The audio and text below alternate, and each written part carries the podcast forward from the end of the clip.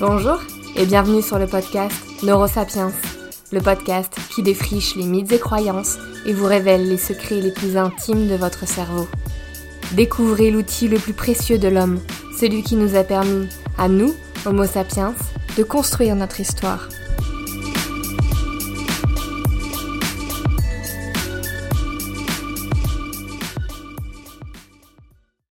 Bonjour, je suis ravie de vous retrouver cette semaine. Vous êtes de plus en plus nombreux à suivre ce podcast et ça me rend très heureuse. N'hésitez pas à m'écrire sur l'adresse email en description de ce podcast s'il y a un sujet que vous mourrez d'envie que j'aborde.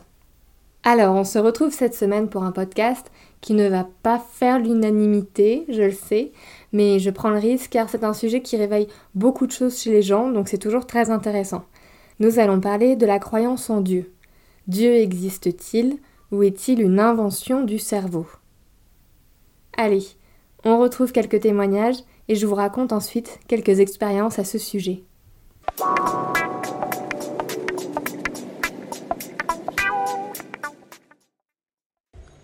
Je crois en l'existence de Dieu, je crois en l'existence d'un être supérieur qui régit les lois de notre univers.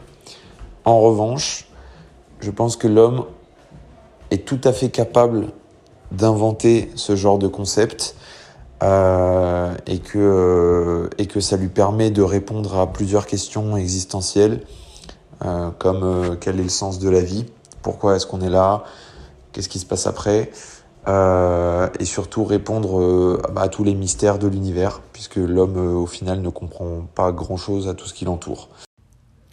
Pour moi, Dieu, c'est l'art d'expliquer les choses inexplicables.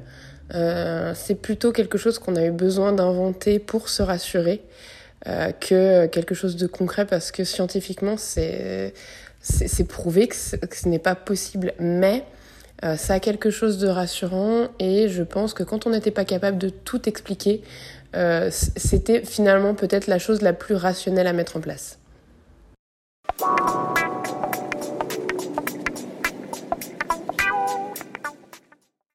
Dans le monde, 90% des êtres humains croient en un Dieu ou en une entité supérieure qui nous dirige, nous a créés ou nous guide. Le débat sur la réalité ou non d'un Dieu existe depuis tout temps. La croyance religieuse est étudiée sous tous les prismes, psychologiques, sociologiques, culturels, économiques, mais aussi neurologiques. Et chez les neuroscientifiques, il y a deux camps qui s'affrontent. D'un côté, il y a ceux qui pensent que la croyance religieuse vient du cerveau et de l'autre ceux qui pensent qu'il existe réellement un Dieu, mais que la croyance modifie quand même profondément la façon dont fonctionne le cerveau.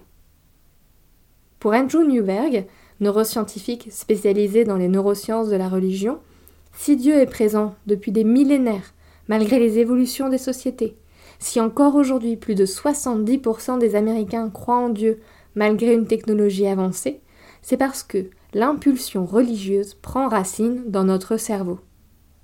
Alors, pourquoi Newberg et d'autres chercheurs pensent que la religion est une fabrique cérébrale de l'être humain? Sur quelles expériences se basent-ils pour dire ça? Avant de commencer, j'aimerais dire que ce podcast n'a pas pour objectif de prendre position sur le sujet de la croyance, mais seulement de vous parler de ces recherches à la fois timides et bruyantes. Ces recherches portent essentiellement sur la religion chrétienne avec Dieu et le bouddhisme avec Bouddha.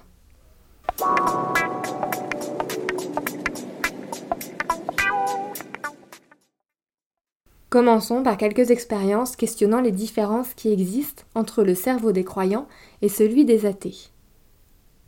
Récemment, il a été montré que la croyance religieuse serait associée à un fonctionnement plus important chez les croyants des zones du cerveau servant à détecter les intentions.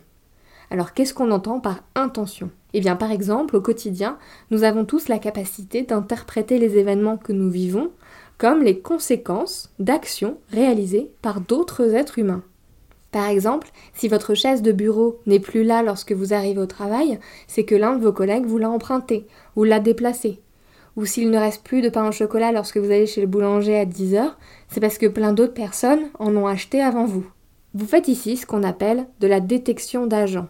Vous détectez, vous faites l'hypothèse que des agents, des personnes par exemple, sont responsables de l'événement. Mais qu'en est-il des guérisons soudaines et miraculeuses Des forêts, des étoiles dans le ciel, du monde entier? Une personne non croyante pense qu'il n'y a pas de responsable particulier derrière, c'est juste de la science. Un croyant va lui voir son système de détection d'agents en surchauffe pour trouver un agent responsable, leur Dieu. Cette capacité de détection d'agents se trouve dans le cortex frontal qui se trouve juste derrière votre front.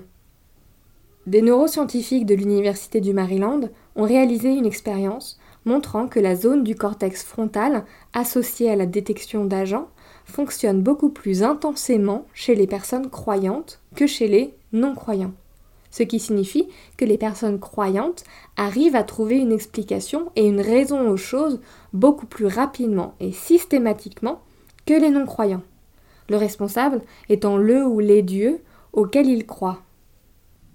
Pour rester dans ce registre d'intention que donnent les croyants aux événements, voici notre étude. En 2010, le psychologue Peter Krummenacker de l'Université de Zurich a mis en avant le fait que le cerveau des croyants sécrète de plus fort taux de dopamine que celui d'individus athées.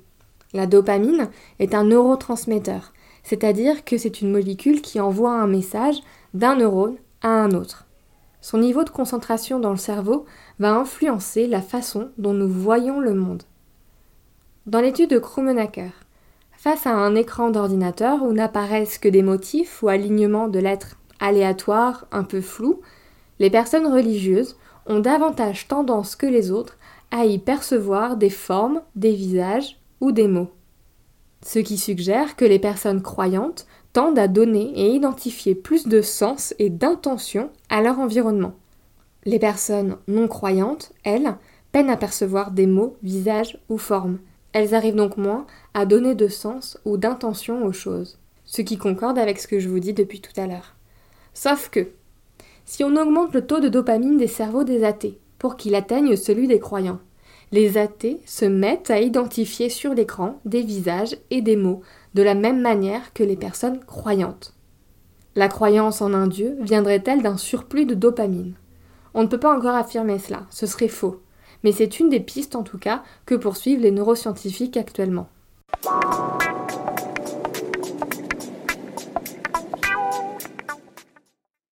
Je vais à présent vous parler des expériences menées par Andrew Newberg dont je vous parlais tout à l'heure. Il s'est notamment intéressé à une expérience vécue lors des moments de prière et de méditation. Lorsqu'ils sont en pleine prière, les croyants ressentent une impression de communion avec l'univers. Michel Beim, adepte des méditations bouddhiques, a décrit son expérience comme telle. Les frontières de mon corps se dissolvent, je me fonds dans mon environnement, je ressens un état de clarté, de transparence et de joie. Newberg a alors observé son activité cérébrale en pleine méditation. Les chercheurs pensaient observer une forte activité du cerveau dans le cortex préfrontal, responsable en partie de l'attention, parce que la méditation et la prière mobilisent généralement une concentration intense. Et ce fut le cas, mais pas autant qu'ils s'y attendaient. Et surtout, ils ont observé que l'air dit d'orientation et d'association celle qui nous informe en permanence sur la limite entre notre corps et le monde extérieur, est quasi inactive lorsque le sujet médite. La sensation de communiquer avec une entité supérieure serait expliquée par le fait que les aires cérébrales qui assurent la limite entre soi et l'extérieur sont éteintes. Cette aire d'orientation et d'association, qui s'éteint pendant la méditation et la prière, est située dans l'hémisphère gauche de votre cortex. Elle est responsable, comme je vous le disais, de la perception des limites physiques du corps. L'air parallèle, dans l'hémisphère droit, traite les informations sur le temps et l'espace. Et il faut savoir que notre cerveau fonctionne beaucoup en miroir. Et lorsqu'une aire d'un hémisphère s'éteint, celle qui est parallèle dans l'autre hémisphère s'amenuise aussi.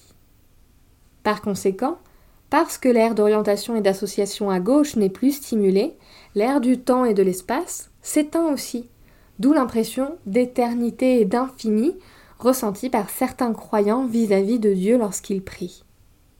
La même étude a été effectuée sur des sœurs franciscaines, histoire de voir si ce phénomène était transcendant à plusieurs religions et surtout plusieurs modes de prière.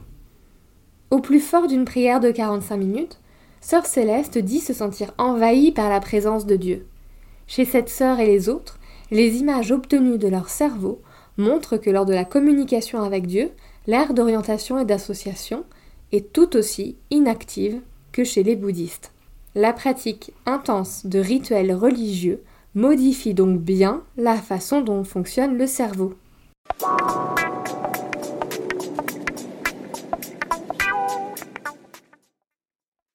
En plus, les personnes pratiquant des prières de façon régulière et durant un grand laps de temps voient leur état de bien-être amélioré. Les prières et pratiques spirituelles ont prouvé leur efficacité pour réduire le stress et les sentiments dépressifs. La méditation bouddhiste, quant à elle, diminue le processus de vieillissement du cerveau avec seulement 20 minutes de pratique régulière par jour. Les études d'Andrew Newberg pour le Penn Center for Spirituality and Mind ont aussi révélé une amélioration significative de la mémoire, de l'attention, de la concentration et de la compassion, ainsi qu'une baisse de l'anxiété et de l'irritabilité chez les personnes qui pratiquent régulièrement, et j'insiste sur le régulièrement, des prières de la méditation bouddhiste. Mais, parce qu'il y a toujours un mais, ce côté déstressant et apaisant de la prière dépend de la façon dont les croyants perçoivent leur Dieu. Plus les personnes voient Dieu comme aimant, soutenant, pardonnant, compatissant, plus les personnes seront apaisées, auront une meilleure vision d'elles-mêmes et du monde qui les entoure. Par contre, lorsqu'elles voient Dieu comme impartial, vengeur, impitoyable, l'effet inverse se produit et impacte négativement la santé mentale et physique du croyant. Les personnes ont alors tendance à ruminer les émotions négatives, ce qui active les zones de leur cerveau impliquées dans la colère, la peur et le stress, ce qui à la fin endommage de façon importante certaines parties de leur cerveau et aussi de leur corps. La croyance en Dieu modifierait donc profondément notre cerveau. Elle permettrait le développement de certaines aires cérébrales impliquées dans la cognition et réduirait le stress, mais seulement si le croyant a une belle image de Dieu.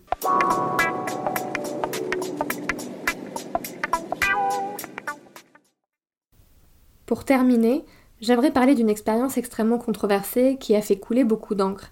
C'est une expérience de Michael Persinger, qui est chercheur en neurosciences cognitives, et qui s'est demandé un jour s'il était possible de créer la foi chez l'être humain. Pour cela, il s'est muni du casque de Koren, du nom de son inventeur Stanley Koren. C'est un casque muni d'électrodes qui, placé sur la tête d'un sujet, va générer de très faibles champs magnétiques. Ces champs magnétiques restent faibles et sont équivalents à ceux créés par la ligne fixe d'un téléphone ou d'un sèche-cheveux. Michael Persinger fait l'hypothèse que sous ce casque, qu'il renomme le casque de Dieu, les stimulations électriques envoyées aux lobes temporaux, ceux qui sont derrière vos oreilles, font vivre à un individu une expérience mystique. De prime abord, ces résultats semblent assez concluants. En moyenne, 4 participants sur 5 déclarent avoir vécu une expérience spirituelle. Ces personnes déclarent avoir ressenti la présence d'un être supérieur et l'impression de quitter leur corps. Michael Persinger affirme alors que la religion naît dans le cerveau. Cette thèse provocatrice lui a valu beaucoup de menaces de mort. Si vous entendez parler un jour de cette expérience dans votre entourage, par exemple lors d'un repas de Noël en famille, c'est généralement là qu'on aime aborder les sujets un peu touchy, Sachez que la validité scientifique de cette expérience est remise en cause.